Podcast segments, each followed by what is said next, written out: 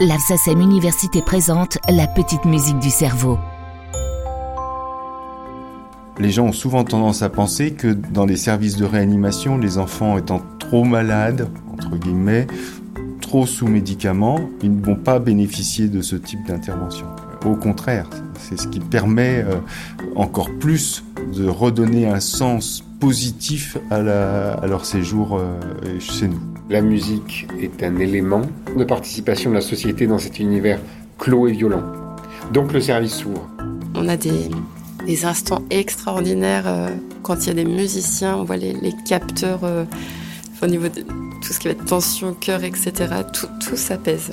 il arrive parfois qu'on a des, des musiciens, violonciers, etc., on ouvre les portes de chaque chambre de la réa quand c'est possible au niveau, au niveau hygiène. Et, et, donc, ils jouent du violon dans le couloir. Et, et là, mais enfin, tout prend une autre dimension. Vous l'aurez compris, notre destination aujourd'hui, c'est un service de réanimation pédiatrique. Mais pas n'importe lequel. Le service de réanimation pédiatrique et surveillance continue de l'hôpital Necker à Paris. Autant vous le dire tout de suite rien ne prépare à un service de réanimation pédiatrique.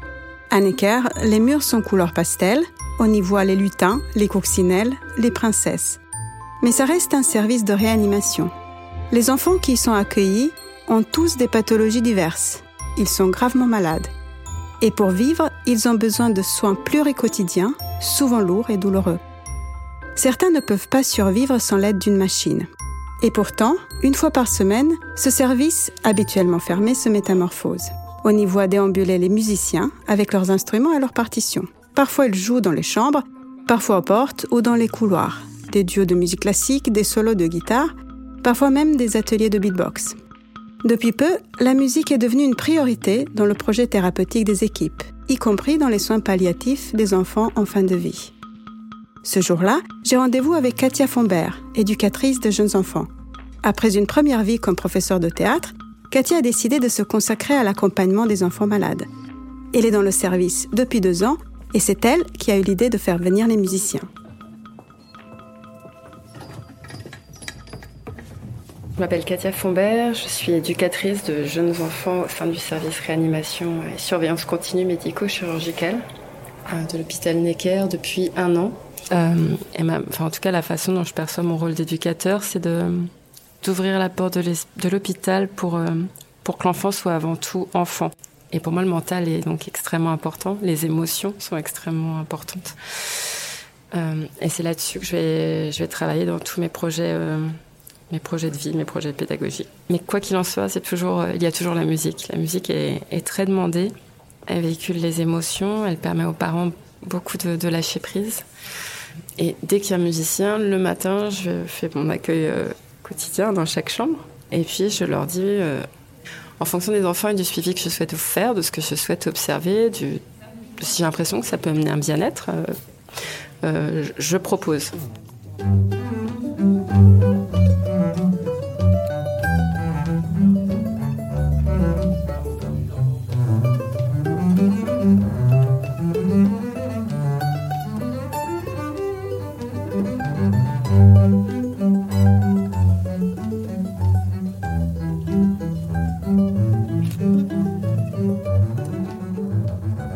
Couloir, nous retrouvons Lucas Henry et Lorraine Compet, deux jeunes contrebassistes de l'Orchestre Philharmonique de Radio France. Ce n'est pas leur premier concert dans le service. Ils ont l'habitude de monter des programmes adaptés à chaque enfant et à chaque situation.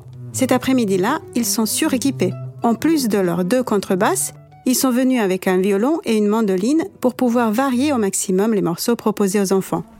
Lucas Henry c'est assez évident la nécessité de, faire ça, euh, dans le sens où s'il y a bien un endroit où les gens sont disponibles et ont besoin de, musique et d'ailleurs de toute autre forme d'art, euh, c'est dans ce genre de contexte. Du coup, c'est des moments assez forts euh, émotionnellement et disons que de façon assez égoïste, il y, a quelque chose aussi de, satisfaisant dans le fait de, se sentir utile, de savoir à, quel point le, partage musical a du sens dans ce contexte kontekst.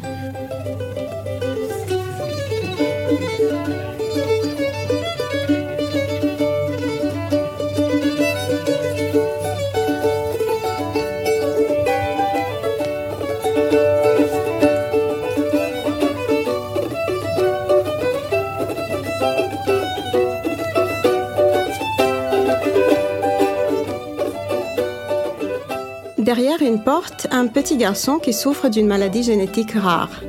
Il est souvent hospitalisé et adore le passage des musiciens.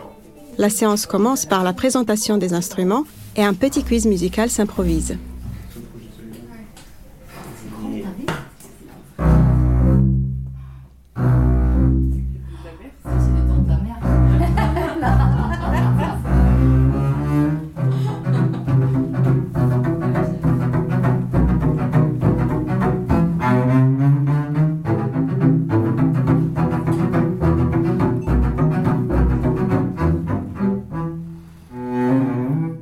La séquence ne dure que quelques minutes, mais l'enfant en redemande.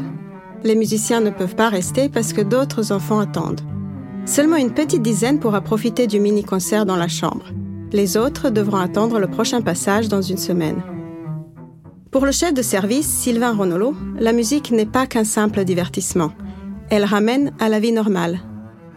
Les gens ont souvent tendance à penser que dans les services de réanimation, les enfants étant trop malades, entre guillemets, trop sous médicaments, ils ne vont pas bénéficier de ce type d'intervention. Au contraire, c'est ce qui permet euh, encore plus de redonner un sens positif à, la, à leur séjour euh, chez nous.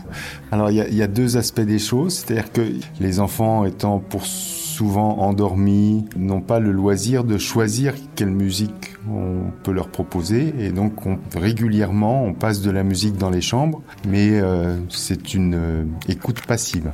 Depuis quelque temps maintenant, et depuis que Katia fait partie euh, de l'équipe, on a une approche différente de participation entre euh, le musicien, l'enfant et ses parents, qui, à mon avis, a plusieurs vertus pas facile à prouver, mais identifiable au jour le jour. Alors la façon dont on le fait est souvent une façon ludique, donc avec une interaction entre le musicien et, et l'enfant.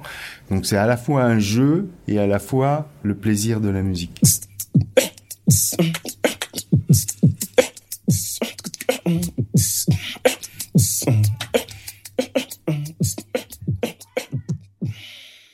David Tésorier travaille avec l'association Live Music Now France. Il vient régulièrement proposer des ateliers de beatbox aux enfants dans le service du professeur Ronolo. Je lui demande ce que le fait d'impliquer les enfants leur apporte de plus. Il y a deux cas de figure, il y a le côté euh, musical et le côté un petit peu aussi thérapeutique. Déjà pour euh, bah, leur faire un petit peu oublier euh, l'état dans lequel ils sont, parce que c'est vrai quand on est seul dans une chambre d'hôpital, on peut avoir tendance à être focalisé sur la douleur ou une souffrance qu'on a et les parents des fois aussi. Et du coup, on fait une activité musicale, donc je présente mon art et ensuite j'incite les enfants et les parents à participer euh, en leur apprenant à faire quelques sons. Donc des fois, on a des sourires, euh, ils sont égayés et ils oublient un petit peu bah, l'état de souffrance, la douleur. Des fois même, ils oublient même les soins. Ça, c'est la partie euh, qu'on aimerait prouver et qui est difficile à prouver. On pense que on peut soulager une partie de la douleur, que on peut calmer un rythme cardiaque, régulariser euh, une fréquence cardiaque, euh, jouer sur la pression artérielle, jouer sur le confort euh, alors que l'enfant est sous machine pour respirer. Enfin, ça, voilà, c'est ça, c'est des choses qui sont très difficiles à prouver, mais qu'on constate physiquement quand on apporte de la musique oui. aux enfants. Et je pense que dans la partie art thérapie, la musique a vraiment une une place très importante pour lutter contre la douleur, pour lutter contre l'anxiété qui est liée à la présence de l'enfant dans une chambre de réanimation, euh, à la fois pour l'enfant, mais aussi, je pense, pour les parents.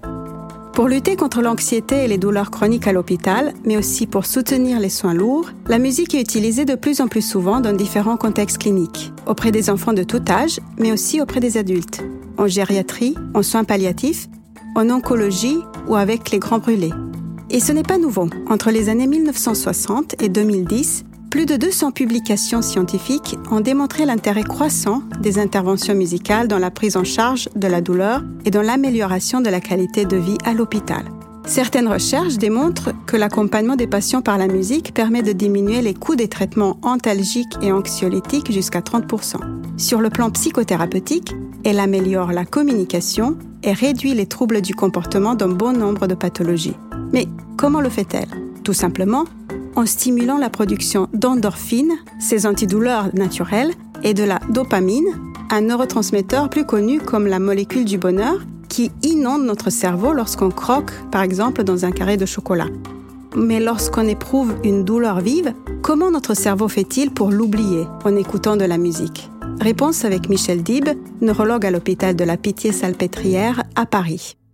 On a observé d'une façon complètement empirique l'effet de la musique. Alors on a essayé de réfléchir en tant que chercheur sur ça. Ça m'amène à un sujet qui m'est très cher, qui est le sujet de l'hypnose. Parce que dans l'hypnose, euh, vous êtes concentré sur un seul sens, un des cinq sens. Le fait que vous, vous rentrez par ce sens-là, votre conscient est complètement perturbé. Il comprend pas pour, où ils sont partis les quatre autres sens. Donc il fait appel à l'inconscient qui vient à son secours. Et cet inconscient vous met dans un état, quand il domine l'être humain, il le met dans un état hypnotique. Et on apporte des capacités cachées dans le corps que le conscient ne peut pas apporter. La musique va vous faire cet effet-là, c'est-à-dire vous coupez tous vos autres sens, vous êtes concentré avec le son, donc vous avez une capacité de changement énorme qui rend de vous quelqu'un différent. Euh, c'est beaucoup d'observations dans la douleur également, je crois que ça, ça marche un peu, mais je regrette le fait qu'on n'a pas fait d'études vraiment bien contrôlées pour vérifier les bienfaits de la musique et donc quelle maladie on peut l'utiliser. Si vous partez du, du fait que la musique est une forme d'hypnose, vous savez qu'on opère sous hypnose. On fait des, des opérations, ce qu'on appelle les petites chirurgies. Une chirurgie dentaire, euh, des chirurgies euh, euh, uniquement en remplaçant l'anesthésie par l'hypnose. Donc ça ne m'étonne pas qu'on puisse, sous musique, qui est une forme d'hypnose, réaliser aussi des soins difficiles ou qui peuvent être parfois douloureux. Et si aujourd'hui les équipes défendent le projet thérapeutique de la musique, c'est suite à l'accompagnement d'une petite fille aujourd'hui décédée. Le médecin du service Laurent Dupic et Katia Fombert me racontent cette rencontre. La, musique, au début, je la vivais comme quelque chose de assez euh, périphérique. Et maintenant, on travaille beaucoup avec les musiciens une des histoires, ou l'histoire qui a permis de cristalliser cette réflexion, c'est l'histoire de Emma.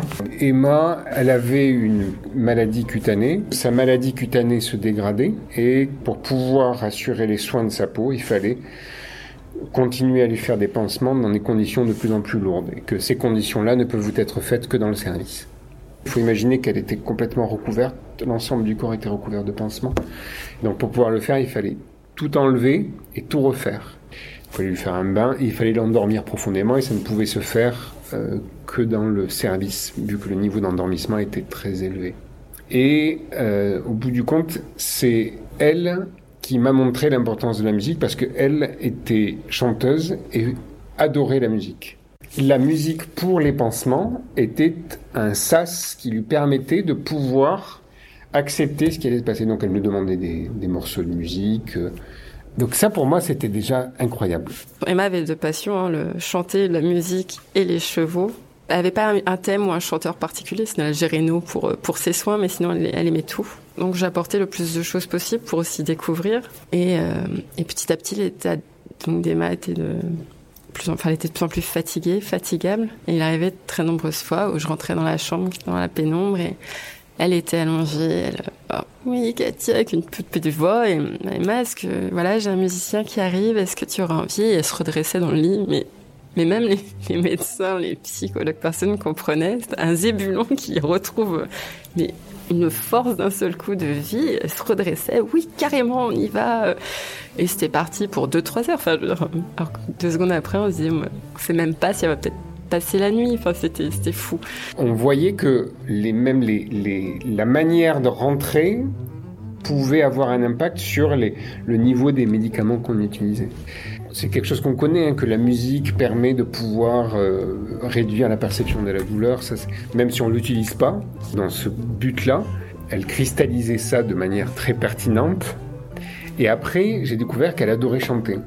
Et, la musique constituait clairement un, moment à part, quelque chose de différent, un moment différent qui lui permettait clairement de, de porter euh, sa mère, de porter sa maladie, oui. Et donc là, la musique, dans son élaboration, dans son interaction, devient un élément du soin, du projet thérapeutique. J'ai demandé à Mélanie Rollo, qui était coordinatrice du pôle culturel, euh, de voir si elle, si elle pouvait faire revenir l'orchestre philharmonique. Ce jour-là, juste au même moment, il y avait euh, Live Music No qui était là avec David, thésorier. David a commencé son intervention, a pu faire du beatbox avec l'équipe, les soignants, tout le monde venait dans la, dans la chambre pour chanter avec elle. L'orchestre philharmonique, donc ils sont venus à quatre, trois violons et euh, une violoncelliste. Euh, ils avaient préparé la veille, je leur avais envoyé les chansons qu'elle avait envie de chanter, euh, des chansons de Disney. Ils sont arrivés peut-être une demi-heure avant dans cette salle, ils ont fait, une petite répétition. J'ai demandé à David s'il souhaitait participer. Pourquoi pas, beatbox et, euh, musique classique, on y va. Ils ont répété ensemble cinq minutes. Ils sont partis dans la chambre, avec les accords des médecins, bien sûr. Et là, Emma était extrêmement faible. On était vraiment sur les derniers, les derniers jours. On est rentré, pareil, un zébulon. Euh, on a pu installer un micro près d'elle. Moi, je me suis vraiment installée euh, collée au lit. Euh, tout le monde a revêti les masques, les blouses et, on a commencé. Donc elle a commencé à chanter d'une voix un peu faible et, et d'un seul coup, c'est devenu quelque chose de, merveilleux entre euh, les sourires de la maman, euh, Emma qui oui, qui était sur un instant magique. Et, et une bulle, c'est-à-dire que ça a duré plus de deux heures et demie. La musique était essentielle à ce moment-là et c'est là que c'est devenu aussi pour moi une, une priorité de, de projet au sein de ce service. À partir de cette histoire-là, euh, que qu'on a élaboré, euh, enfin que moi j'ai élaboré cette réflexion-là. Puis maintenant, tout l'enjeu, c'est de savoir comment est-ce qu'on peut positionner la musique dans dans d'autres domaines. Alors, nous avons le souhait de faire des travaux de recherche à propos de cette thématique-là. Euh, il y en a déjà eu par le passé euh, et les preuves tangibles sont toujours difficiles à mettre en évidence. Moyennant quoi, ça nous arrêtera pas, même si euh, nous n'arrivons pas à faire de la recherche et à donner des preuves, parce que mais il suffit de quelques enfants qui, pendant leur séjour chez nous, pendant le passage des musiciens, que ça soit la beatbox, que ça soit euh, la musique classique, que ça soit euh, toute autre forme de proposition qui euh, participe, qui sourit, qui chante, ça c'est un, bonheur pour nous. Euh, on a, des, instants extraordinaires quand il y a des musiciens, on voit les, capteurs au niveau de tout ce qui va être tension, cœur, etc. Tout, tout s'apaise. Euh, il arrive parfois qu'on a des, des musiciens, violonciers, etc. On ouvre les portes de chaque chambre de la réa quand c'est possible au niveau, au niveau hygiène. Et, et donc, ils jouent du violon dans le couloir. Et, et là, mais enfin, tout prend une autre dimension.